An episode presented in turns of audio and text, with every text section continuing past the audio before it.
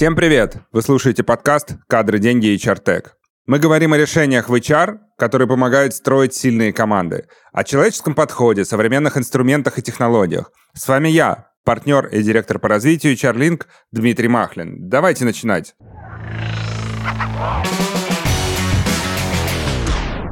У меня в гостях э, первые лица компании B2B, генеральный директор компании Михаил Мельнис. Да, день добрый, уважаемые и директор, директор по развитию Наталья Боровикова. Добрый день, коллеги. А, я записал себе несколько тезисов про вас, позвольте я представлю. Михаил помогает а, клиентам B2B выводить бизнес на качественно новый уровень, консультируя их по различным темам, от управления изменений, оптимизации бизнес-процессов до трансформации операционных моделей. Правда? Да, в целом да, хотя более более привычно для нас говорить о том, что э, в нашей вот неком нашем тандеме с Натальей, да, я занимаюсь больше той частью, которая касается систем, э, орг развития, ну, или там в широком смысле консалтинга, да, а Наталья как раз больше специализируется на людях и всем, что связано с этим уникальным явлением в природе. Я так понимаю, ключевые ваши клиенты РЖД, Ростелеком, Роснефть и многие другие. Да, у нас с 2016 э, года мы для себя окончательно решили, что э, мы хотим и готовы работать э, только с крупным бизнесом. И с этого момента у нас преимущественно, то есть это, наверное, процентов на 95, это только крупные федеральные клиенты. Да, в том числе те компании, которые вы назвали, и многие другие. В этом смысле так как мы компания не ориентирующийся на очень-очень массовый рынок, да, то для нас количество клиентов не столь важно, сколько важно то, насколько мы умеем э, понять его, насколько мы глубоко погрузились в специфику клиента, и поэтому с большинством наших партнеров мы работаем по много-много лет, то есть там от пяти и дальше. Наталья занимается обучением, оценкой персонала, проводит кадровые консультации, коучинг, издает книги. Одна из книг Натальи, кстати, у меня в офисе лежит, даже подписанная вами. Очень интересно, прочитал ее полтора раза. Это серьезно. Да. А Наталья лауреат премии «Эксперт года 2020» в номинации «Управление HR» по результатам проекта развития команд первого уровня в российских компаниях». Правда? Да, не обманули? Нет, не обманули. А, есть такое. Классно. А компания B2B – это лидер российского рынка консалтинговых услуг с 2005 года, да, если я не ошибаюсь. А, вы помогаете своим клиентам производить а, внутренние и внешние изменения. И я записал себе одну такую фразу, которую услышал про вашу компанию, как у вас говорят внутри, мы создаем будущее страны, преображая корпорации. Охотно веришь этой фразе. Да, да. Но она, мало того, что это просто фраза, это еще и сейчас такой э, слоган, э, а, она же, наверное, миссия да, нашей компании. А, откуда взялось? Дело в том, что работая с крупными корпорациями, с одной стороны, ты понимаешь, что какие бы ты усилия ни прикладывал, да, то все-таки твой вклад в развитие вот всей, всей, всей корпорации, он достаточно небольшой, потому что когда мы говорим о компаниях численностью там, по 40, по 50, по 80, по 100 тысяч человек, да, и, и, и, больше, то понятно, что э, ты все равно не способен поменять вот, там, жизнь и работу всех э, сотрудников. Но э, беря и решая какую-то локальную задачу, ты, э, все-таки нам удается э, не, на, не намного, да, но там, на какой-то приличный кусок э, изменить жизнь э, этого количества сотрудников, и мы понимаем, что именно преображение, то есть принятие некого нового образа компании, это и есть наша задача.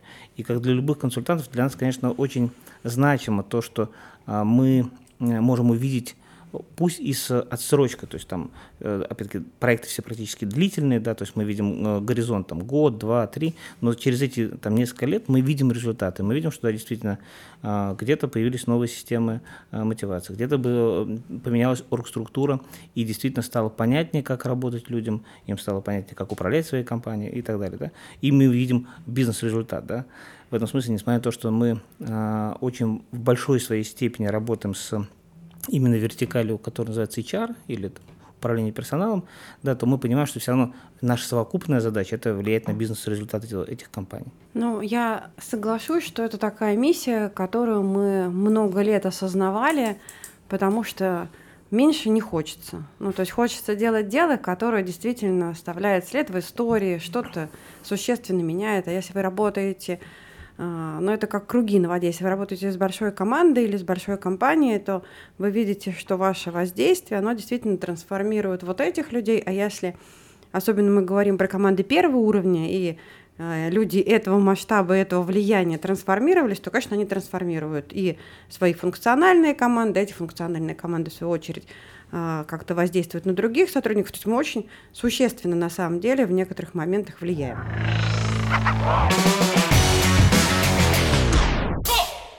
Мы начинаем уже переходить как раз к основной теме нашей встречи. Это HR-стратегия. Угу. А, очень интересная и такая большая, мне кажется, тема. И хотелось бы с базы начать. А что вообще такое HR-стратегия в вашем понимании? Как, угу. вы, ее, как вы это видите? Ну да, а, более того, вокруг этого термина так много всяких слухов и легенд, да, что Э, и разные подходы, ведь есть эм, такая точка зрения, что вообще HR-стратегия не нужна, что она является э, ненужным артефактом, пережитком прошлого, потому что вообще время так быстро меняется, такие бурлящие вокруг идут процессы, что э, планировать дальше, чем на год не надо, и поэтому зачем нам HR-стратегии. Вот. И э, вот мы когда с Натальей обсуждали, э, готовились к нашей сегодняшней встрече, мы для себя сформулировали, сформулировали что мы как консультанты бываем, наверное, в двух позициях. Да? Первая позиция – это позиция, где есть наша экспертиза, есть наша вера, и мы с этой верой приходим к нашему партнеру и говорим, знаешь, вот мы считаем вот так а, более верно, или там, мы считаем, что так правильно, или что так более эффективно.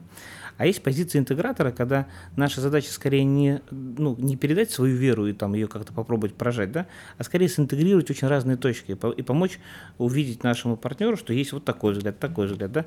И то же самое с HR-стратегией, да. Мы видим, что есть компании, которые сейчас не то чтобы отказались, а официально ни одна крупная корпорация не имеет даже, я думаю, возможности отказаться от HR-стратегии. А у всех в том или ином виде они есть и там в разных форматах существуют. Но, но совершенно точно есть компании, которые перестали придавать какую-то серьезную значимость, и они превратились в такие достаточно формальные. А есть компании, которые, наоборот, только усилили. Да? И вот когда говорят, что как повлияло, например, вот этот наш такой разворот на восток, как он влияет на нашу систему управления, и вот элементы же восточные, они в том числе заключаются э, в том, что на Востоке, особенно э, Китай этим славится, да, принято планировать сильно дальше, чем обычно планировали мы. Да? То есть 3-5 лет для них это не горизонт стратегического планирования. На уровне государства они заявляют там, а, о планах на 50, на 60 и даже на 100 лет. То есть на уровне вот все, все, всей страны. На уровне корпорации для них считается нормальным планировать за горизонт 10, 20, 30 лет. И тогда вот в этом стратегическом да, то, что э, называется да, люди длинной воли, да, то есть когда ты пробрасываешь свое видение, свое понимание на очень длинный горизонт, и уже из него начинаешь как-то планировать свою текущую тактику. Вот, и поэтому э, прям, прямо есть тренд движения туда, ну, то есть наоборот, э, уходить за горизонт обычный для западного менеджмента 5-10 лет, за горизонт за, за 10 лет туда. Вот, поэтому если возвращаться к тому, что такое HR-стратегия, да, для себя мы э, видим, что есть за этим термином скрываются вот, ну, как будто принципиально разные моменты. Да? Есть HR-стратегия как ну, фактически такой план действий, ну, может быть, на горизонт год, два, три. Это конкретные инициативы, иногда собраны в какие-то более-менее понятные программы, и этот план действий фактически называется, ну, стратегический план действий. Э, очень хорошая, очень важная, очень нужная вещь, потому что все равно, как любая стратегия, она же призвана что-то изменить, а меняем мы обычно через проекты. Да, то есть вот мы говорим, что у нас есть некая наша деятельность, которой мы занимаемся всегда, это наши процессы, да, и есть вот проекты, которые что-то меняют. Вот это фактически совокупность проектов, под которые выделены деньги, ресурсы, есть э, понятные бенефициары, есть понятные э, задачи у каждого из проектов. Вот э, самый, на, на мой взгляд, такой базовый и понятный уровень. А, когда компания а, решается на большее или у нее появляется возможность такая, потому что я вот вижу, что стратегический план очень часто это компании, которые находятся в серьезных, серьезных, серьезных изменениях, причем иногда там, предкризисных или посткризисных, и поэтому у них просто не хватает ресурсов на большее. Да, а, им ну, надо решать текущие задачи, текущие проблемы. То дальше появляется такая, ну, условно, классическая HR-стратегия, когда эти проекты, вот те же самые стратегические инициативы, они появляются не просто из решения текущих локальных задач, а из некого понимания образа будущего организации. Мы говорим, например, наша организация, вот мы формируем бизнес-стратегию, э, и как Э, инструмент поддержки этой бизнес-стратегии, мы формируем понимание того, что наша организация, например, должна быть более плоской э, в управлении. Да? То есть там слишком много управленческих уровней, мы видим, что в этом будущем. Или, например, наша организация должна перейти в какую-то другую систему управления с точки зрения там, управления дивизионами или там, управления разными регионами.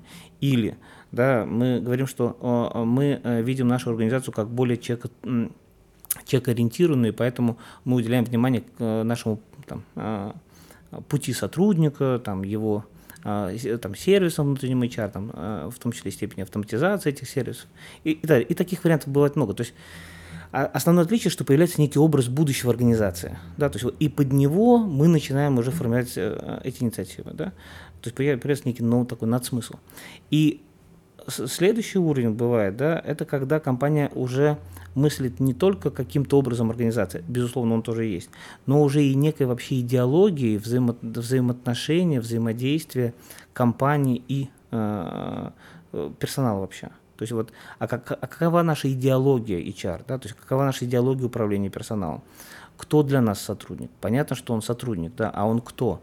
Он человек, потенциал и компетенция которого мы точно совершенно развиваем, это отдельная наша ценность, или э, человек это все-таки ресурс, который нам важно встроить в правильную линейку, и то, и то э, имеет место быть. А, бывает эффективно для разных ситуаций, для разных бизнесов. Но вот сам по себе факт того, что мы эту идеологию управления персоналом осознаем, что мы ее начинаем формулировать, мы начинаем ее синхронизировать с управленческой командой, потому что очень важно, что Э, идеология управления персоналом не может быть рождена просто внутри HR-функции. Она должна быть э, рождена управленческой командой, а HR только драйвер, только э, человек, который, ну или функция, которая это стимулирует.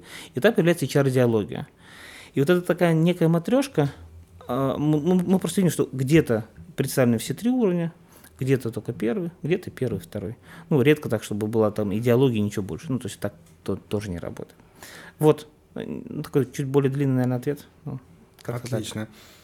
Наталья, а говоря об HR-стратегии, из названия понятно, что HR тут точно имеет какую-то роль. А что делает HR? За что он отвечает в HR-стратегии? За создание, за, только за внедрение, либо на каждом этапе? Ну вот это тоже очень такой длинный дискуссионный вопрос, потому что если совсем впрямую отвечать, то HR-стратегия – это функциональная стратегия, которая каскадируется ну, либо из корпоративной стратегии, либо из бизнес-стратегии. Да?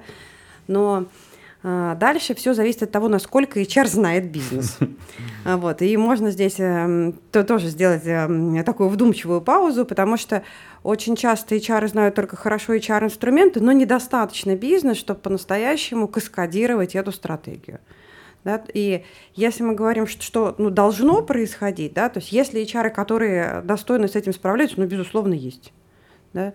А, а так, а, по-хорошему, а, HR – это такой же равный игрок а, в управленческой команде, который должен помогать строить прогнозы только в области ресурса, который называется человек, ну, то есть вот человеческих ресурсов. И если ну, до, до, до простого, если мы собираемся строить новый завод – что нужно оценивать какую-то прогностическую численность, нужно думать, каким образом, в каких проектах мы собираемся не знаю, там, как- как-то делать релокацию этих людей, искать их на территории. Ну, то есть вот дальше начинается деятельность HR, которая должна поддержать решение бизнеса. Да? И вторая вещь, ну, о которой должен думать HR, это, конечно, понимая э, какие-то особенности текущих ситуаций с компетенциями, квалификацией персонала, с потребностями людей на местах и так далее, помогать бизнесу все-таки на это не закрывать глаза, потому что а, у нас же очень много корпоративного дальтонизма, то есть когда мы говорим, что мы все из себя бирюза, на самом деле такие краснопламенеющие, да, ну то есть и прямо иногда крупные корпорации не видят человека, да, и вот в этом смысле задача HR и в стратегии показывать значимость человека. То есть я не говорю, что обязательно доходить до человекоцентричности, mm-hmm. но точно как-то это видеть. Вот, наверное, это ключевые задачи. Понимать бизнес – и понимать людей, и для бизнеса рассказывать про людей. Угу. А если говорить про HR, а, здесь был Сергей Иванов из ЭФКА, и он а, утверждал, что современные HR перестали быть, а, кем они должны быть, психологами. они а, перестали думать о людях, перестали их понимать, и из-за этого происходит такое между ними а, расстояние увеличивается. Что вы думаете на этот счет? Я думаю, что это всего лишь одна из задач а, быть психологом. И это как, как раз задача, когда нужно неплохо диагностировать, что у нас происходит, какие у нас потребности. И причем, ну, если я HR крупной корпорации, то э, у меня много ДО, и разные дочерние общества могут находиться на разном этапе зрелости, с разными совершенно потребностями. То есть в этом смысле люди не одинаковые.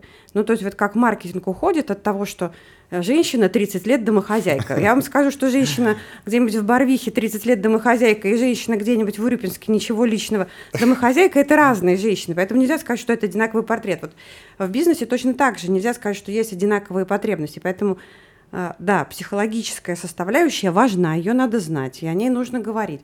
Но кроме этого нужна еще компетенция оргпроектирования, компетенция э, вот продаж на самом деле в внутренних идей э, руководителям. То есть там очень много компетенций нужно для того, чтобы быть в контакте с руководителями, показывать э, ценности.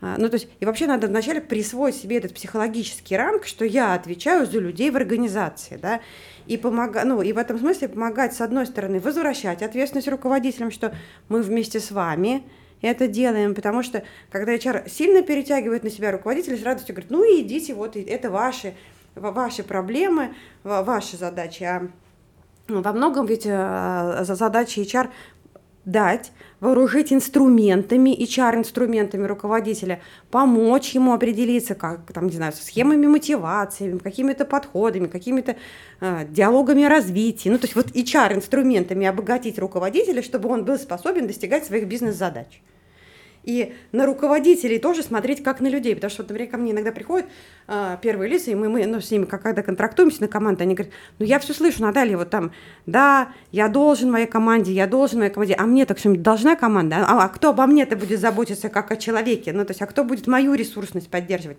И, ну, на мой взгляд, HR должны видеть всех, ну то есть, включая топ-менеджеров. А очень часто из иерархического вот этого инстинкта они к топ-менеджерам относятся как к великим и перестают в них видеть людей. А это такие же люди, они чего-то тоже хотят. И кроме того, у них есть очень много внутренних конфликтов, потому что я когда как топ-менеджер что-то проектирую, я должен проектировать как топ-менеджер. Но я же потом встаю на позицию, что я как человек – мне как человеку не очень нравится, что я проектирую как топ-менеджер. И кто-то должен приходить и говорить, ну ты справишься, мы верим в тебя, пожалуйста, наш чудесный руководитель, давай. Вовочка, ну, общем, ты же директор. Да, да, да, да. Вовочка, ты же директор. Это анекдот, знаете? Нет. Значит, утро, мама будет Вовочку, Вовочка, попозже, попозже. А, значит, еще проходит минут 10, она говорит, Вовочка, Вовочка, вставайте, бежи в школу, Вовочка, Вовочка, вставайте, бежи в школу, ты же сейчас к первому уроку опоздаешь, Вовочка, Вовочка, ну ты же директор школы. Вот. Ну, то есть кто-то должен приходить и говорить, Вовочка, ну ты же директор. Вот. И я, кстати, очень часто выполняю именно эту работу, то есть если она недокоммуницирована в управленческой команде, то кто-то, в общем, извне забирает э, эту историю на себя. Ну и понятно, что нет пророка в своем отечестве, все понимаю, но я по зрелости HR и по, по их какому-то вот внутреннему состоянию могу сказать, что очень любопытно. То есть вначале они все хотят заявить себя, сказать там, я бизнес-партнер, заметьте меня. А потом наступает вот время, как раз мы с Мишей это тоже обсуждали, время экологичного присутствия. То есть мне не надо уже заявлять, что я здесь, все и так знают, что я здесь, и все понимают контур моей деятельности. Я стараюсь максимально деликатно, максимально экологично внедрять какие-то инструменты, потому что мне понятны и эти люди, и эти люди, и мне понятны бизнес-задачи, которые я не теряю из фокуса. То есть я не опускаюсь только люди для людей, как это часто происходит, да, а я вижу, вот, бизнес-задача, вот наша бизнес-цель, а вот у меня разные люди, и мне как-то их надо синхронизировать, чтобы они к этой цели двигались. Да? Ну, вот. ну да, тем более, что ведь был же этап, когда мы помним э, начало 21 века или там конец 20-го, когда в HR шли, безусловно, психологи. Угу. И более того, был уже момент, в который э, первые лица говорят, слушайте, ну все, мы уже не можем больше. То есть вот мы, мы не можем. Уберите просто психологов из нашей жизни, потому что они начинают решать какие-то свои совершенно психологические задачи, а наши бизнес-задачи не видят. Поэтому я думаю, что Сергей сталкивается теперь с обратной э, историей, когда в э, HR идут люди, которые вообще людей, ну не то чтобы не, не знают, они их, может быть, даже еще и очень сильно не любят. Вот. И вообще было одно из исследований, где а, оказалось, что HR вообще в целом вот в большинстве людей не любят. Но мы, кстати, это, это видим тоже на нашей диагностике. Очень часто а, у в, в, в управленческом профиле, да, вот, в лидерском профиле у HR, в общем, такие достаточно заваленные влево показатели про людей. Да, да. Ну, то есть, и, э, и э, тут вопрос в том, что, э, наверное, вот когда мы говорим о том, что HR-психолог, мы же в первую очередь что говорим? Э, если мы ожидаем, что, например, главный технолог, он хорошо понимает технологию производства, главный механик хорошо понимает, как устроены его э, там, не знаю, станки или там, его установки, да, э, то же самое главный энергетик, то мы ожидаем, что главный HR хорошо понимает, как вообще устроен человек – то есть как он вообще мотивируется. Ну, э, и при этом всем все знают, что человек самый сложный с точки зрения угу. управления, вовлечения, да, да, да, то, то есть он же и объект, и субъект одновременно. То есть тут столько много всего, что, конечно, вот это человекознание, вот запрос на него, он очень сейчас большой. Как раз на то, чтобы HR был способен рассказать да, а, в отличие от, наверное, станка, здесь нет жестких однозначных рецептов, но вот как раз мы как консультанты очень часто приходим как те, кто должны помочь э, бизнес-лидерам понять, а как же управлять людьми в такой ситуации. Да, вот. А если мы сейчас, например, все дружно переходим с западного софта на российский, вот как нам помочь всем им это принять, при условии, что вроде все понимают необходимость, но все же жутко сопротивляются, и там столько много всяких интриг, да. Или, например, мы внедряем новую систему мотивации, как им помочь это понять и принять, потому что какое количество проектов, вот мы сами свидетели, к сожалению, а, когда приходим, что сколько проектов по мотивации, которые здорово разработаны, прекрасно вообще, все, для сотрудников все должно стать точно совершенно лучше. Но, но абсолютнейший саботаж, потому что не учитываем людей, не учитываем их э, Э, там, опасения, их страхи, их э, потребности. И вот на этапе внедрения это валится. Вот, поэтому, да, человека знания скорее, да, то есть вот и, и в этом смысле не всегда, насколько я понимаю, вот э, Наталья, как у нас дипломированный психолог, нам здесь э, лучше скажет, но насколько я понимаю, что не всегда именно психология помогает, потому что Конечно. психология во многом же она индивидуальна, а нам же нужны еще и социальные все эти феномены. Ну, ну да, да, то, то есть может быть э, социальная психология, психология толпы гораздо более интересна для бизнеса и организаций, но есть же еще и психофизиология, да, есть нейрофизиология, то есть вот с этим сейчас все начинают знакомиться только, и с интересом вот смотрят исследования мозга, как, они, как это влияет на продуктивность, эффективность человека. Но этим всем надо заниматься. Поэтому, когда мы говорим, что запрос на глубокое знание человека, это значит и, и на его психологические, и физиологические, и какие-то духовные, душевные потребности. Потому что вот раньше мы, например, все боялись там, я еще помню, 4-5 лет назад вот нельзя было в бизнесе произносить энергия человека. Но теперь на ПЭФе выходят с, этими лозунгами «энергия в людях» и так далее. Да? То есть э, значит, мы тоже постепенно дозреваем до того, чтобы видеть человека, ну, как-то комплексно, интегрально, и не, воспринимать его как форт, что вот он пришел, мне не, нужно, не нужны его переживания, мне нужны его руки. Ну, алло, мы уже вообще в другой истории, то есть все хотят быть замеченными, кастомизированными, признанными индивидуально. Ну, мы и от человека ждем больше. То есть, на самом и деле, точно, да, да. Нас, нас же всех не устроит. А, то есть, да, есть э, еще там, много достаточно есть позиций, где нас устроит практически там человек руки, но их становится все меньше и меньше.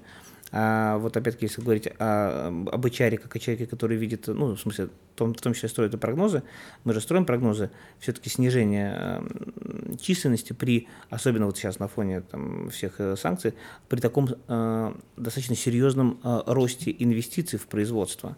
И мы же сейчас э, видим, как безработица стремится все к там, каким-то микроскопическим совершенно значениям.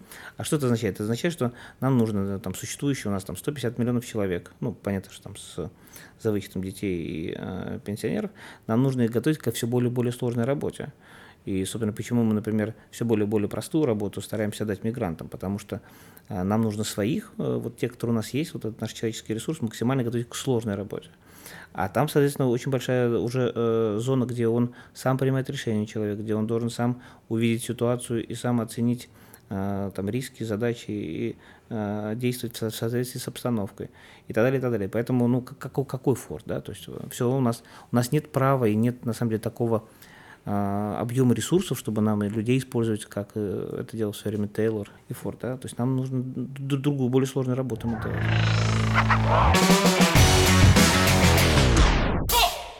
Да, на мой взгляд, а, я очень много времени с HR провожу, безусловно, и плюс к этому я еще и IT. Да. Поэтому, на мой взгляд, наверное, не такой глубокий, как у вас. Я вижу, что HR действительно 15-20 лет назад, а, они были психологи, это правда.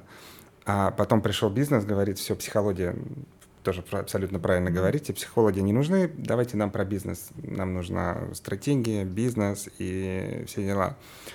А сейчас, мне кажется, мы стоим на породе э, нового изменения HR, угу. новой эволюции. Сюда добавляется теперь важна психология снова, теперь важна, важен бизнес, это тоже спрашивают. И третье, что важно, это IT. А, потому что HR, HR-директор, HR-специалист, они теперь обязаны уметь не только пользоваться а, IT-продуктами какими-то, они должны уметь их внедрять. Угу. А, раньше это делали только IT-директора. Так, а более того, тут я поддерживаю эту мысль, а какой теперь функциональный руководитель может позволить себе не знать IT? То есть кто? Энергетик не может, механик не может. Ну, тем более, если мы говорим о безлюд... безлюдном производстве, да, то, то есть мы тоже говорим о том, что то только вся ну, программирование, Конечно, эти да, решения да, да. только усложняются, они дойдут до всех функциональных руководителей, поэтому и да. HR тоже ну, да. это задача. Ну, то есть получается, что в этом смысле за последние годы там IT э, стало тем, что в свое время стал HR, то есть как люди фактически пронизывали собой все предприятие, и каждый руководитель должен был разбираться в людях ну, в том или ином объеме. И у нас был фактически просто главный эксперт и там наиболее, может быть, компетентный в этих вопросах людей, э, ну, в вопросах людей человек. Так теперь получается и с IT. То есть э, я, я, я поддерживаю мысль, это, что я вижу, что и директора по IT э, Сначала они были очень жестко замкнуты в своей функциональной зоне, а потом постепенно они понимают, а, а на же еще лежит вообще и развитие цифровой компетенции вообще у всех, ну, потому что все должны в этом разбираться. Угу. А мы же должны еще и помогать всем э, эти IT-инструменты не только использовать то, что мы придумали, но еще и драйвить свои процессы, потому что мы уже не, не способны за всех все решить. Да, то есть, и это, это, это такая, да, кстати, вот очень похоже. То есть айтишники проходят вот эту эволюцию, которую в свое время HR проходили и IT-бизнес-партнеры же тоже появляются постепенно. Ну, да. Ну, то есть вот все так, так, так, так ну, идет. Еще, знаешь, вот оттолкнусь, Дима, твои мысли, мне как-то очень она срезонировало сейчас, что получается, когда э, нарастают времена неопределенности, когда мы сталкиваемся с предельными значениями, то получается, что там классические процессы перестают работать, и поэтому на первый вот э, какой-то план выходит эмпатия, вот какая-то способность к сонастройке, uh-huh. способность работать с раздражением, страхами людей. Поэтому психологическое э, ну, требование к психологическим компетенциям снова возрастает. И это я тоже прям начинаю видеть э, как бы новый тренд, ну, то есть на, на, на новом этапе. Потому что тогда психологи сломались, потому что они не умели говорить с управленцами на одном языке. Они говорили на языке психологии и не могли перевести с русского на русский. Ну, то есть я тоже, ну, что 40, что приборы. Ну, то есть ты слушаешь и не понимаешь, что люди имеют в виду, и что с этим делать в бизнесе. Вот он CD 18-14. И ну, как нам это в бизнесе помогает. Ну все, я вам их продиагностировала. Да. А, еще, а еще он Дюма или Гюго. Да. да. Вот да, если еще соционику брать. Ну, то есть, ну там много же всего. То есть, и когда вот это тебе выносит какую-то, ты синий, э, что-то там 12, Гюго там, и ты и, ну, то есть, а, а сейчас же запрос на то, чтобы действительно очень быстро и в режиме пандемии работать, и с беспокойством, и с тревогами, и с тревогами, э, с которыми нужно справиться в доме. Ну, то есть, в этом смысле я тоже прям видела, как, как например, корпорации, э, ну, то есть, вот мы говорим, что IT по-другому начинает распространяться и интегрироваться внутри бизнеса, но, но и корпорации, они же выходят за пределы сотрудника, они уже входят в семьи, да, uh-huh. то есть, и тоже в этом смысле как-то влияют Поэтому то, э, и чем более точные вот эти настройки, тем больше ну, вероятно, что твой человек не вывалится дома в свой процесс, да, он каким-то образом вернется. Ну, хотя бывает по-разному как показывает да, опыт. Ну, а, мы, мы просто наблюдаем, что человек становится очень ограниченным ресурсом. То есть это ну, а квалифицированный человек, человек, который знает компанию, человек, который вообще максимально погружен в культуру, в э, там, бизнес-модель, там, ну, то есть это вообще большая-большая ценность, и все, да, и HR остается задача он не должен уйти, он, он должен остаться, он должен продолжать приносить пользу. И здесь э, в свое время, когда мы изучали опыт э, как раз западных компаний, ну, наверное, еще лет, может быть, там 8-10 назад было, когда только появились э, все эти хайповые темы, вот посмотрите, какие у Google офисы, а вот вы посмотрите, пожалуйста, ну, как раз это айтишники все и притащили, да, то есть... А посмотрите, смузи-вечеринки. А, да, как смузи, можно работать без смузи-вечеринки да. и быть эффективным. Да, и, и, а, а, а вот здесь у них офис вообще с, с хоббитовскими домиками, да, вот, а вы жили когда-нибудь в домике хоббита? Нет, а вот у, там, не помню у кого, у кого-то такая возможность есть. Вот, то есть вот когда вся эта тема пошла, э, то э, мы-то видели за этим что? Мы за этим видели, что как здорово сотрудникам на самом деле теперь в этих компаниях работать. А что видит HR э, того же самого Google? Он говорит, слушайте, посмотрите, мы добились того, что сотрудники перестали уходить с работы. Они теперь у нас здесь живут. Вау-вау-вау, супер-супер. То есть он, он, он теперь не только 8 часов работает, он еще потом с перерывом, да, после смузи вечеринки здесь же тоже сидит и что-то дописывает. И в целом ему там и особенно дом не нужен. А, а при условии, что та же самая Силиконовая долина, это же достаточно такое замкнутое пространство. То есть там не то, чтобы вокруг, это, это не, там, не центр Питера, и вокруг тебя большая-большая жизнь. Нет, ну, это же такой фактически оазис. То вообще все, все здорово. Все, вот у нас мы людей это собрали, распределили по офисам. И, то есть HR видели за этим в том числе очень по повышению эффективности. Вот. И сейчас э, как раз знание человека – это просто более широкий запрос на то, а как же нам все-таки человека максимально вовлекать в бизнес, как нам его максимально использовать, да, очень. И здесь как раз нейрофизиология. Я, я думаю, что еще, еще же такая особенность, вот мне, мне как не психологу всегда казалось, что психологи шаманы, да, то есть и там совместно работать с Натальей. Это тоже. Да, так, так, так, так ничего не поменялось. Мне, вот я сколько, сколько лет с тобой знаком, я так, так продолжаю думать. Меня стали разбежать только нейрофизиологи, потому что они говорят, вот посмотри, да, вот тебе как техническому человеку, мы сейчас тебе покажем, что мы тут сканируем в мозге, что тут у человека в мозге происходит. И вот сейчас мы на основании неких, ну, а объективных данных тебе покажем, а, на самом деле, что мотивирует его, почему мотивирует.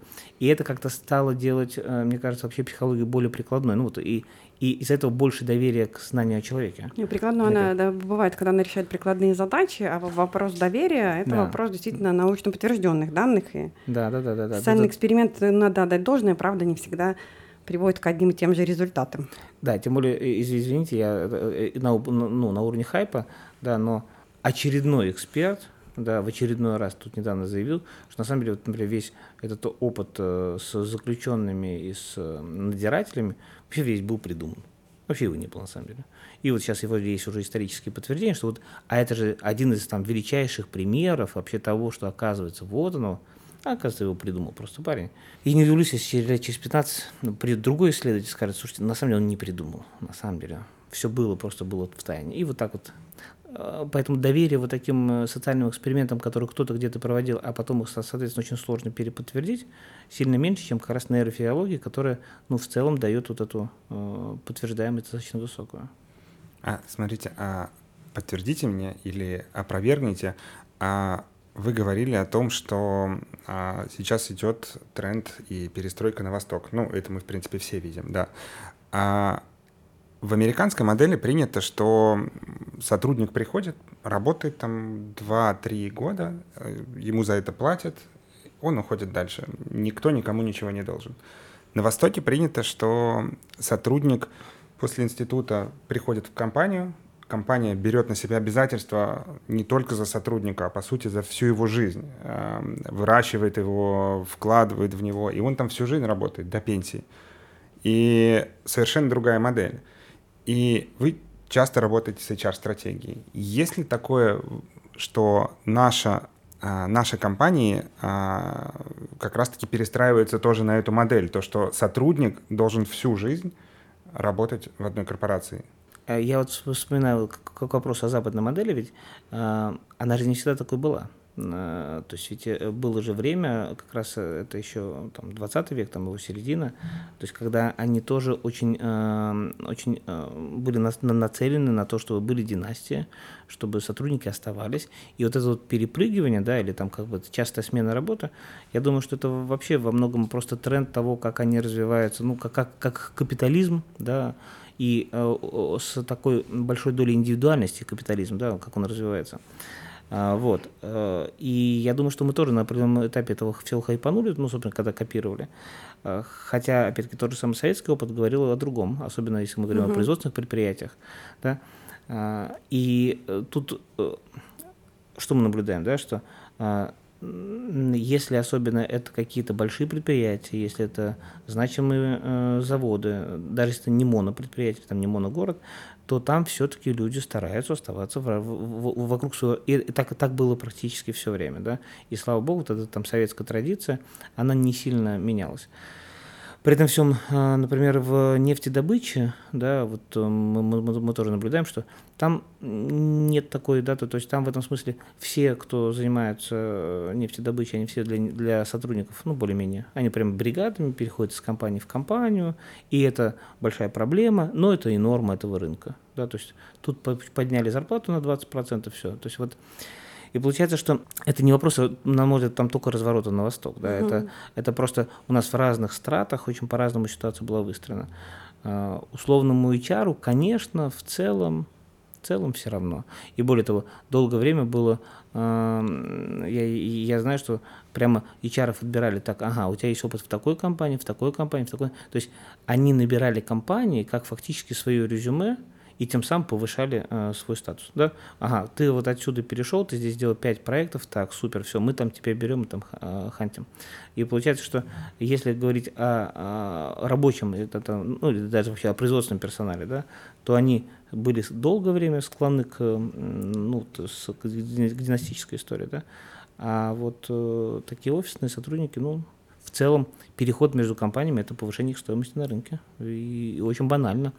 И ну, даже в IT, я думаю, вы это наблюдаете. В IT, конечно. Каждый это... переход это всегда возможность э, повысить свою заработную плату. Но вот я, кстати, Михаил поддержу, у меня тоже скорее схожая позиция, что э, исторически мы, конечно же, э, придерживаемся общинного какого-то строя, длительного пребывания, но особенно наградообразующих предприятиях. То есть если ты попал на такое предприятие, у тебя все хорошо – и ты действительно там даже никто не думал про баланс рабочей э, жизни и так далее, потому что он сам по себе выстраивался.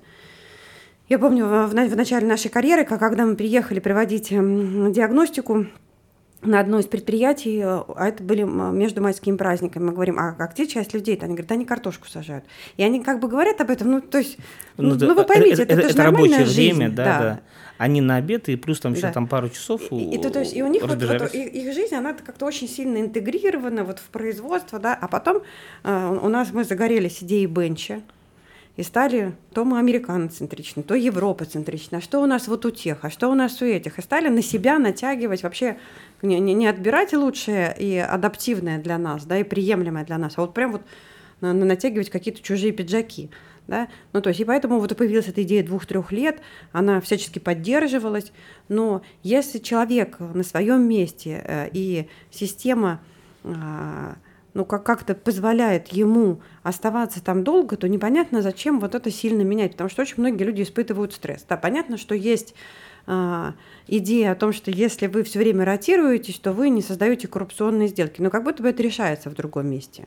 Да, mm-hmm. то есть и вот есть история про длительность, а, а, а другая история, она про, про то, что ну вот как, э, там, чтобы не было злоупотребления. Ну как, а давайте эти, эти задачи решать э, как-то и комплексно, но видя их как отдельные ну, элементы и, системы. И, и, и тем более, что есть же вот эта э, такая, ну даже не знаю, как-то сейчас, скорее пока это теория, хотя это результат не, не, некого объема исследований, что внутри России есть две России, да, вот есть эта Россия, которая более индивидуалистичная, есть более общинная, а для общинной России вообще не свойственно такое превалирование индивидуальных мотивов, то есть она наоборот, если ты часть коллектива, ты в нем вырос, ты в нем, так это же хорошо. Да, мы, например, проводили а, глубинные исследования по вопросу одной из, из компаний. Они делают все время этот соцпсихлимит, сами ему не доверяют, очень нервничают на, на тему того, что вот они раз в год получают, но что-то вот они как бы интуитивно понимают, что что-то не то. Ну, такой вот псевдо, на самом деле, один из псевдоопросников, на мой взгляд. Ну, ладно, окей. Значит, и они говорят, надо бы исследовать, а что на, на, по-настоящему греет наших людей. Так что их по-настоящему греет? То, что а, семьи знакомы друг с другом, что они на, пик, на пикники выезжают. Это же все наследие советского времени. Они проводят совместные спортивные мероприятия. И это вот действительно в градообразующих предприятиях, но в каких-то малых городах да. осталось. Такая общинность, да? Да, вот общинность как, как, как норма, как комфорт. И люди вместе ездят, ну, я прошу прощения, на грибы, за грибами, то есть, ну, то есть, э, и они счастливы, ну, то, то есть да? все собрались, да. дети, какие-то там э, пикники, все разговаривают, все видят, как дети растут на глазах у друг друга, поддерживают, ну, то есть, и, и люди этим счастливы да? Угу. А потом мы говорим, мы же сами начинаем продавать, что, ребята, у вас нет баланса работы и личной жизни, вы подумайте об этом, еще, наверное, вы выгорели, но если человеку 10 раз скажет, что он выгорел, он начнет думать, а может, я выгорел, правда, может, я так плохо себя слышу.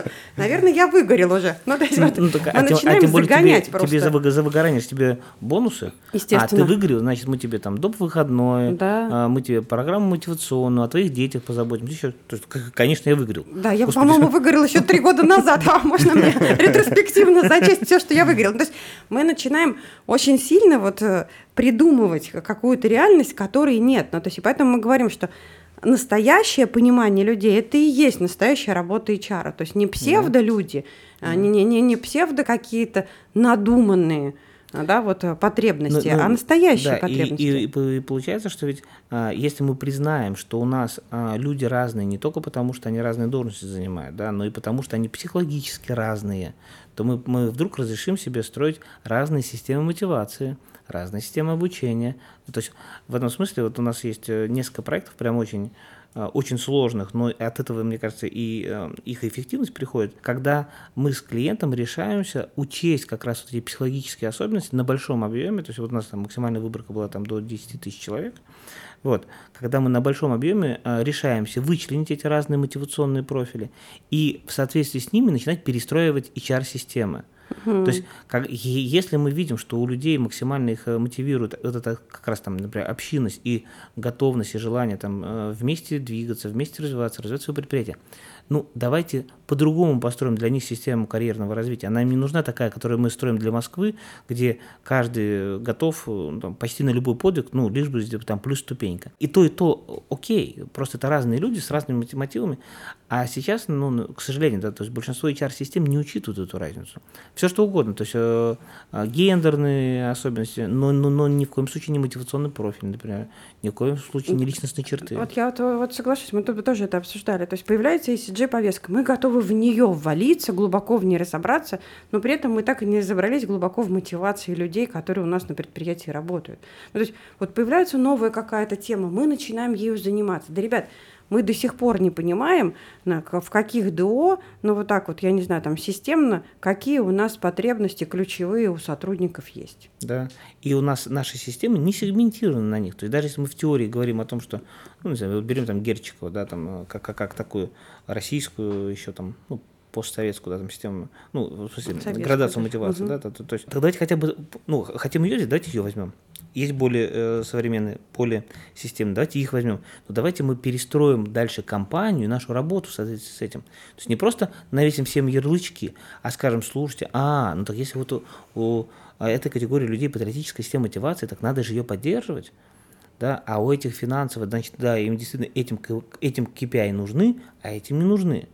Но ничего подобного. То есть большая часть компаний старается обойтись простыми способами. Вот мы продавцам всем KPI навесим, там, а этим всем KPI не навесим. Почему? Ну, потому что вот типа специфика должности. Вот. А человек это... И это я, я, как раз, мне кажется, где вот происходит стык IT и HR, угу. потому что большая часть HR, даже которые об этом думают, они говорят, слушайте, ну вы поймите, такая сложность, то есть, конечно, по-хорошему, э, и, наверное, там, э, та же самая, ну, хорошо, назовем в целом наука HR – какие-то очень недалекие горизонты будет способна формировать даже индивидуальные системы. Но для этого нам нужна очень-очень сильная IT-система, которая на 70 тысяч человек сможет построить индивидуальный профиль людей и поможет нам действительно и процесс адаптации сделать индивидуализированным, систему мотивации, индивидуализ... и систему развития, и обучения, и, т.д. и т.д. Поэтому здесь вот как раз огромный шаг э, нужно ну, от, от, от, отойти, чтобы он смог помочь эти вещи выстроить. Ну да, и там же в мотивации тоже вечная ловушка, что все хотят, но ну, есть такое типовое заблуждение, что относись к человеку так, как хочешь, чтобы относились к тебе. И оно почему-то переносится на мотивацию. Но это не так. Ну, то есть, если у меня патриотическая мотивация, то у меня правда не так э, интересуют деньги. А если от у моего соседа финансовые, то тоже от того, что мы его повесим на доску почета, он просто обидится, он скажет, вы вообще не в себе. Ну, то есть вы не могли мне 10 тысяч дать или 100 там. Да. Ну, то есть вот как так можно?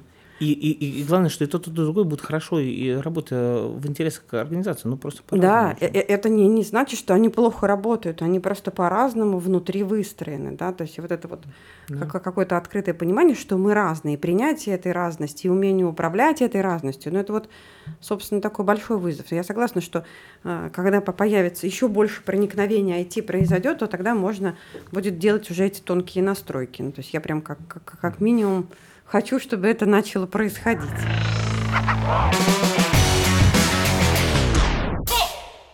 HR-стратегия помогает а, снизить вот эти риски и вот эти проблемные стороны, которые мы только что обсудили? Ну, здесь скорее, знаете, как, как ну, опять возвращаясь там, к тому, что есть разные HR-стратегии, uh-huh. то есть получается, что если мы хотя бы говорим об HR-стратегии вот этого второго уровня, то она помогает договориться все-таки о том, какой образ организации мы строим. Uh-huh. Да, ну, то есть вот какая она, эта организация, она, э, да, а, и тогда получается, что мы вот все эти ну, там будущие инициативы мы сможем их и более взаимовязанными сделать, и более поддерживающим друг друга сделать, и более адекватно там, проинвестировать ресурсы.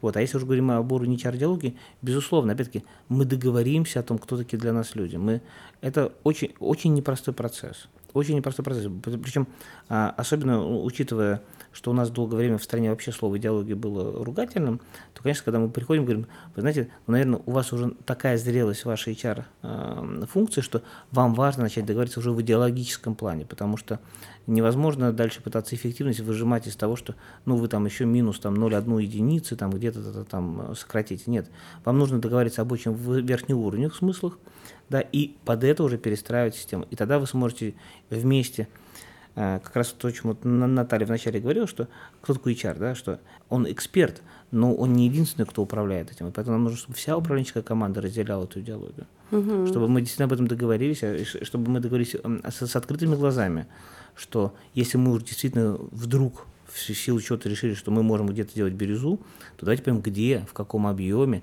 а, синхронизируемся, что да, вот есть инновационные острова, где может быть у нас бирюза, да, а все-таки все остальное у нас там не бирюза ну, совсем. Да, и, и, и от того, что есть в мире agile, не начнем накатывать agile на производственные проекты, Например. где это вообще не нужно. Да да? Mm-hmm. Ну, то есть вот очень-очень важно не поддаваться вот этому хайпу, ну, то есть, а все так делают, ну, то есть, потому что есть э, как, как будто бы очень часто, не только у HR, а вообще у многих профессионалов вот этот птичий язык и вот этот вот контракт или некая договоренность, что мы все в это сейчас верим. А если мы в это верим, значит, мы и есть профессионалы. Но мне кажется, что э, это вообще категорически не так. То есть как раз критичность мышления, другая способность увидеть, это и есть профессионализм. То есть потому, что ты пока прибиваешься ко всем, это значит, у тебя нет самостоятельного суждения. Вот когда ты способен отойти и посмотреть, да, вот с этим я в профессиональном сообществе согласен, а с этим не согласен, и для нашей команды нужно совсем по-другому, и поэтому у нас вот есть вот такая стратегия. И, mm-hmm. Ну, потому что а, они же даже списывают у друг друга стратегии. Ну, да, то, то есть это даже прям неловко, когда ты смотришь и понимаешь, что а, вначале у всех ценности подвыровнялись на рынке. То есть мы действительно ценностно одинаково управляем, мы ценностно все работаем одинаково, мы ценностно принимаем решения в сложных ситуациях. Ну, то есть, и, ну, например, там в библиотеке Ломин, Ломингера 67 компетенций, да, но они в России схлопнулись до 32 да, и, и происходит медленное сужение, потому что мы начинаем говорить, вот, например, компетенции, чувства юмора у нас нет. Ну, и ты такой думаешь, а, прошу прощения, а почему ее нет? Было бы нормально работать в такой команде. Ну, то есть я бы с удовольствием выбрала компетенцию э, с чувством юмора. Ну, хотя бы ну, потом, отшутился да. и пошел дальше, но то есть не, не нависает куча необсужденных не, не, обсужденных вопросов. И может уже упростить будет вообще, там, дойдем до 10 заповедей, и все. Да, опять-таки, все Все уже готово. Все уже написано. Понимаешь, золотом по мрамору, вот вам скрижали. Зачем придумывать Зачем придумывать? Ну, то есть, поэтому, ну, да, то есть вот э, зрелость HR определяет зрелость стратегии и какую-то самостоятельность суждения.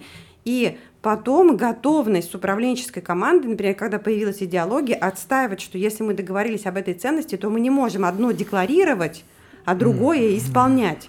Мы подписались, заклеили все лифты, прошу прощения, холлы, а потом ведем себя по-другому. Почему мы ведем себя по-другому? А тогда зачем мы вот это все красиво залепили в лифтах? Ну, ну, ну потому что, да, иногда ценности для людей. Да. Но, но ни не, в коем случае не для управленческой не, команды. Да, да, да, ну, мы же да, понимаем это. Да. Ну и все. Ну, то есть, и вот тут начинает все разваливаться. Поэтому э, мы говорим, да, либо вы а, на уровне HR-стратегии говорите, делаем операционный план, выдохнули, не делаем мы больше ничего, делаем а, группу стратегических проектов или делаем идеологию. Заявление на идеологию – это очень большое заявление, потому что ты сам должен быть ролевой моделью. Твои первые лица – должны контрактоваться и стать ролевой моделью. И если ты хотя бы у одного из них видишь скепсис, ну отползай с идеологии, ну отползай, ну, ну, ну, ну, ну, либо, рано, ну, рано либо еще. первое лицо, э, ну, в смысле, либо это э, скептическое лицо надо удалить из команды. Да, но если это не первое лицо, как показывает опыт, да, с первым лицом надо готовить его зрелость, ну, то есть еще рано, ну, то есть поэтому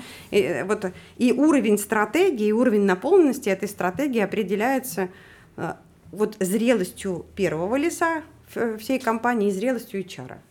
Да, и, и вот возвращаясь вот, кстати, к agile, да, тоже у нас тут была большая дискуссия с одним из клиентов, что а, ну, есть такая идея, что в целом было бы здорово построить такую организацию, которая была бы максимально а, готова к любым испытаниям. Ну, то есть вот а, Утопия, кажется. Ну, ну, максимально гибкую. А, к сожалению, эта утопия, например, подкрепляется... А, я, я с, с удивлением увидел, что за последние лет 8 огромное количество есть публикаций, научных работ о том, что вот agile корпорация это вообще вот, ну, просто на, на, на наша туби для всех. Да? То есть все должны туда идти. И когда мы стали вдруг, ну там все, был достаточно приличный проект, стали считать, оказалось, что, ну, наверное, как в agile там, IT-проектах, что agile корпорация очень дорогое удовольствие. То есть чтобы ты был максимально гибок, это стоит много ресурсов. То есть, чтобы ты был готов в любой момент стать, не знаю, там, и бирюзовым, и красным, чтобы ты в любой момент мог перейти и в гибкую команду, и в такую команду, или чтобы, ты, чтобы все твои сотрудники спокойно себя ощущали в пяти, в шести, в семи ролях, то здесь я там член проектной команды, здесь я рабочий, здесь я эксперт, здесь я наставник, а здесь я... И вот это все удерживать в голове, это дорого, то есть это возможно, но просто это очень дорого. И вопрос в том, что uh, Agile дорогая игрушка, и всем ли точно нужно эту игрушку да, дорогой сделать для всего, там, для всех, там, не знаю, 60 тысяч персонала, чтобы они все были на agile? Вот оно точно надо. Ну вот я тоже, когда HR говорю, мне говорят, ну вот, ну какие, какие метрики, что мы молодцы? Я говорю, слушайте, ну у меня, у меня кажется, мне есть несколько метрик. Да? Одна метрика, вы находитесь в хорошем контакте с первым лицом. А, в уважительном, а, вы иерархически не падаете под него и можете сказать другую точку зрения, ну и быть спокойны, потому что вы представляете не себя, которого уволят, вы представляете интересы этой огромной а, вот, команды людей, в общем, которая за вами стоит, да, включая руководителей. И тоже ну, нужно их понимать. Мне кажется, вторая метрика это тоже а, крайне важная, это вот способность не включаться во все, что проносится мимо, и не приносить это в компанию, потому что вот это вот очарование разными технологиями, инструментами. Ну, то есть как покачали, э, покачали лодку, покачали, э, сбросили, сказали, это у нас тоже уже было. Астрологи к нам приходили, психологи приходили, agile у нас был, ничего нам не помогает быть эффективными. Но вы хотя бы что-то возьмите, что вам подойдет, и доделайте это уже до конца. Да, потому что вот этот вот э, бесконечный механизм. И третья метрика, мне кажется, очень тоже важная – а, мы, а, работая с крупными корпорациями, видим, а, что там бывает большое кредит недоверия к HR, корпоративным университетам. Если руководители начинают строить системы, которые дублируют то, что должен делать HR, вот это для меня был бы плохой знак. Да, то, то есть, потому что если они сами начинают учить тому, чему они считают нужно учить, то, что им кажется это более прикладным, более возможным к исполнению, да, они сами начинают делать какие-то другие HR-инструменты, какие-то собственные системы рейтингования, вознаграждения, диагностики, ротации и так далее. Они говорят, да, у нас есть какой-то кадровый резерв, но я-то ну, хочу для себя понимать, он у меня есть или нет. Вот я для своих людей вот так вот проверяю. Mm-hmm. Да, вот как только вот это появляется, ну, значит, надо уже бить в набат и говорить, что я как чат не дорабатываю. Ну, то есть, и поэтому это уже даже не вопрос стратегии, это вопрос вообще операционный. Ну, то есть я функционально не тащу свою деятельность в полном объеме. А мы опять увлекаемся и бежим за какой-нибудь новой красивой технологией трех букв, четырех букв или еще чего-нибудь. Ну да, и у нас то племена, да.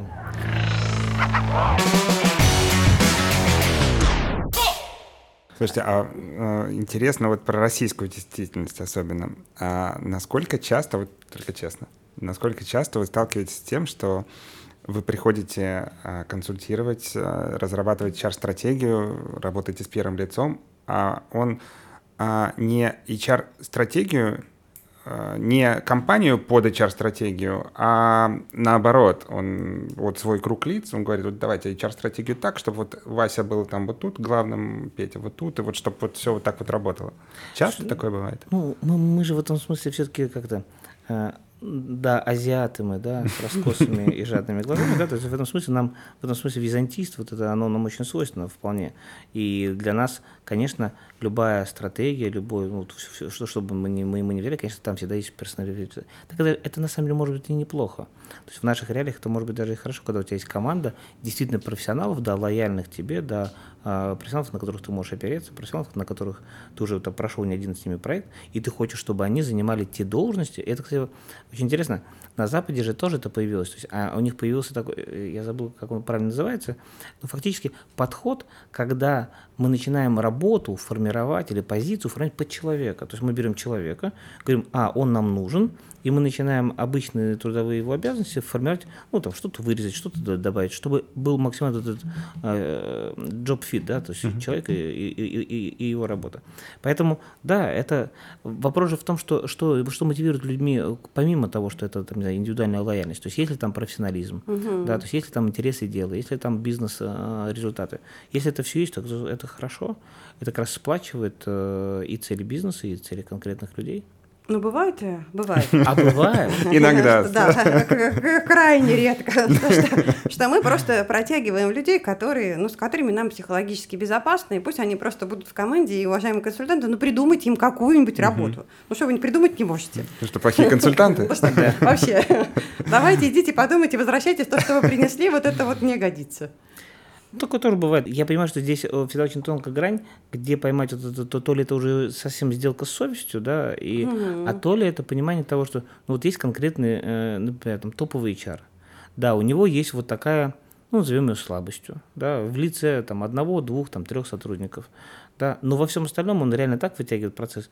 Ну, что, ну, можем ли мы попробовать сейчас выкручивать эту слабость и сказать ему, слушай, ну, вообще это нехорошо.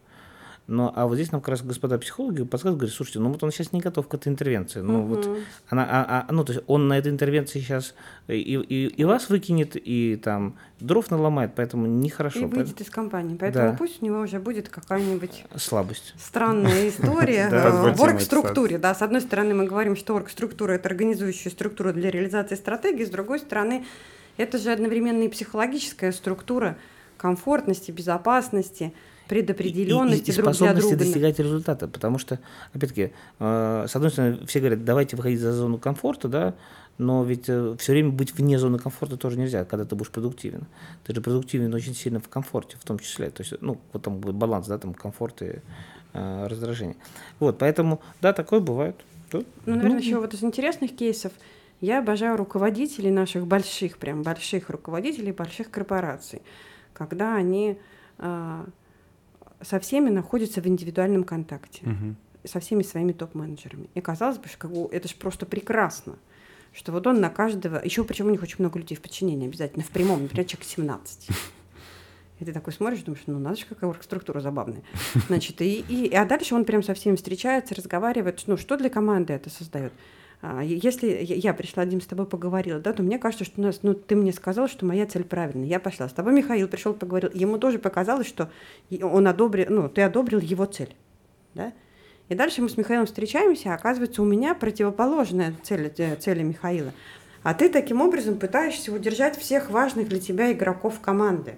И ты со всеми с ними в индивидуальном, а ну, потом команда возвращается и кучу времени тратит на конкуренцию и так далее. Вот. Ну, то есть, поэтому, и это тоже задача HR, это вычленить, э, начать диалог об общей цели, которую все разделяют. И вот пока вот не договоримся, не выходим. Мгм. Да, то есть вот, вот за что бьемся, парни? Ну, то есть, чтобы не, друг, не, не друг против друга биться, а за что-то. Ну, то есть, вот почему я говорю, что цель всегда важна. Она объясняет, зачем мы такие разные в одной команде. Ну, то есть, э, что мы можем вместе Ну, сделать. ну, кстати, вообще, может быть, отдельно интересный ди- ди- диалог, отдельный, э, может быть, как бы и подкаст, да, почему бы нет. Это просто вообще целеполагание, да, то есть откуда вообще цели берутся, откуда команды их берут, а что является их источником, какие они бывают, потому что ведь, и, ну, есть вот, э, опять-таки, известная такая, там, не знаю, присказка, не присказка, да, рассказ да, о том, что один таскает камни, другой строит, строит храм, ну, она на самом деле, ну, притча. да, притча, да, скорее, да. То есть а, она намекает же на что? На то, что э, источником целям бывают очень разные мотивы, да, и команде важно понять, какой, какого масштаба цели она сейчас готова потянуть. То есть э, способна ли вообще эта команда строить храм да, хватает ли амбиций у первого лица, чтобы заявиться на построение храма или нет. И не всегда построение храма – это обязательная история. То есть, но вот правильно определить вот этот источник цели, об этом можно, кстати, действительно отдельно поговорить. И на управленческих командах это очень, очень явно, мне кажется, видно. Ну вот если продолжать идею про цели, то, то получается, что, э, и, ну вот возвращаясь к HR, ведь э, ответственность HR в HR-стратегии тоже а, ну, то есть, во-первых, при участии в разработке корпоративной или бизнес-стратегии сказать, что, коллеги, а это точно, вот мы сейчас не идем на сделку с совестью, это точно не компромисс, потому что э, ну, есть два мотива. Есть мотив избегания неудачи, мотив достижения ну, достижение успеха. Да? Достижение успеха – это всегда чуть-чуть в пределе своих компетенций работать. А, а вот достижение, э, как бы избегание неудачи – это либо брать очень низкую цель и сразу ее достигнуть и расслабиться – и на самом деле ну, часть корпораций так поступает, так безопасно. Давайте мы ну, не будем заявляться ни на что вот такое. А, возьмем, чтобы мы это точно сделали. А другая история это когда вы закидываете планку ну такую высокую, что вы психологически уже себе разрешаете ее не взять. Угу. Ну, mm да, и, и, соответственно, и это же тоже а, разговор HR со своими топами, а вот мы сейчас не занимаемся шапкой закидательством, я прошу прощения. Ну, потому что вот я вот с коллегами разговариваю ровно так, и ничего, нормально проходят эти диалоги. Я говорю, я, конечно, могу записать эту цель, но мы в нее столько противоречий сейчас зароем, и вы через три года придете к тому, что вы ее не достигнете, и вам будет в этом комфортно. Нам действительно точно кажется, много есть еще чего обсудить, потому что у меня вот вопросов я подготовил много, задал, наверное, три. Разговор просто очень интересный, действительно, и я думаю, и зрителям, я очень надеюсь, было интересно. Точно, еще встретимся, абсолютно точно. У меня такой вопрос а, традиционный, точнее, его первый раз сегодня задаю, но он будет традиционный. Традиция рождается так из намерения. Да, на вас станет родиться традиция. Кого бы вы хотели видеть в качестве зрителя, в качестве гостя, гостя, гостя, гостя здесь у меня? Вам было бы интересно. Трисин, ты у нас быстрее всех. Ну, я э, бы вытащила Людмилу Николаевну Воронину, потому что, на мой взгляд, она безусловный идеолог. И, ну, то есть, потому что мало ролевых моделей в HR, как те людей, которые что-то такое задвигают масштабное. Да, это, это будет... Ну, ее будет трудно уговорить, но если она придет задвигать, это будет очень прикольно. Уговаривать не умею. Ну, я, наверное, поддержу Наташу. То, то, то есть вот из тех, кто... Ну, потому что брать операционных девочек, ну, это не прямо, скажем, вообще не интересно. Даже ребята, которые стратегически, но они еще растут. Она уже большая девочка с интересным с интересным опытом, с, вот как раз с социальной смелостью, с определенной, которой, честно говоря, хочется видеть в HR, и которой вечно не хватает. Это правда, да. Спасибо большое. Это был подкаст «Кадры, деньги, 2 HR», где мы смотрим на HR-процессы глазами людей, которые реализовали классные проекты при помощи технологий. С вами был я, Дмитрий Махлин, партнер и директор по развитию компании HR-Link. Спасибо.